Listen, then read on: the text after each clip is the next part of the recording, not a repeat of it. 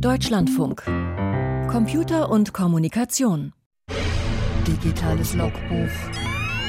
Computer und Kommunikation.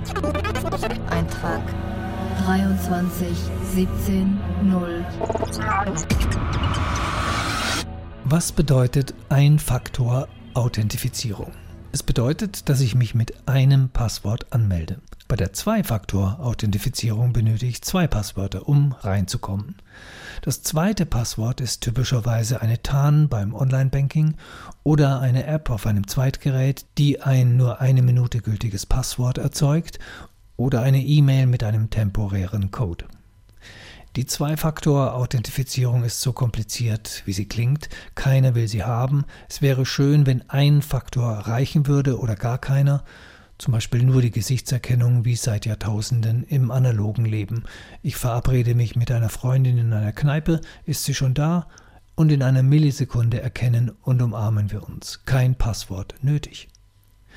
Die Banken haben seit den 1990er Jahren ihre Filialen und ihr Personal drastisch abgebaut.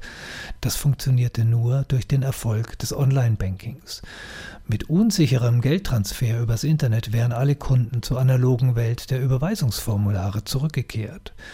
So aber führten die Banken die Zwei-Faktor-Authentifizierung ein, den Kunden machten sie diesen nicht unerheblichen Extraaufwand mit dem Argument schmackhaft, man wolle ja nur ihr Geld schützen.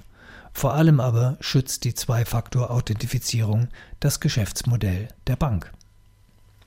Auch den Betreibern der großen sozialen Netze wie Facebook, Instagram und Twitter passt die Zwei-Faktor-Authentifizierung ins Geschäftsmodell. Sie haben ein Interesse an starken Passwörtern. Schwache Passwörter führen ja dazu, dass Konten gehackt werden. Das ist für die Benutzer höchst unangenehm, für die Betreiber aber ebenso.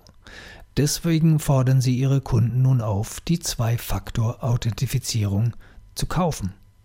Haben wir richtig gehört? Die Zwei-Faktor-Authentifizierung müssen wir kaufen. Ja, für um die 10 Euro. Einmalig? Nein, monatlich. Bei Facebook und Instagram wird dieser bizarre Vorgang begleitet von einem noch bizarreren Abfragen höchst persönlicher Kundendaten.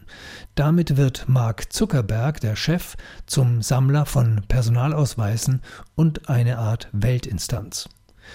Und Elon Musk?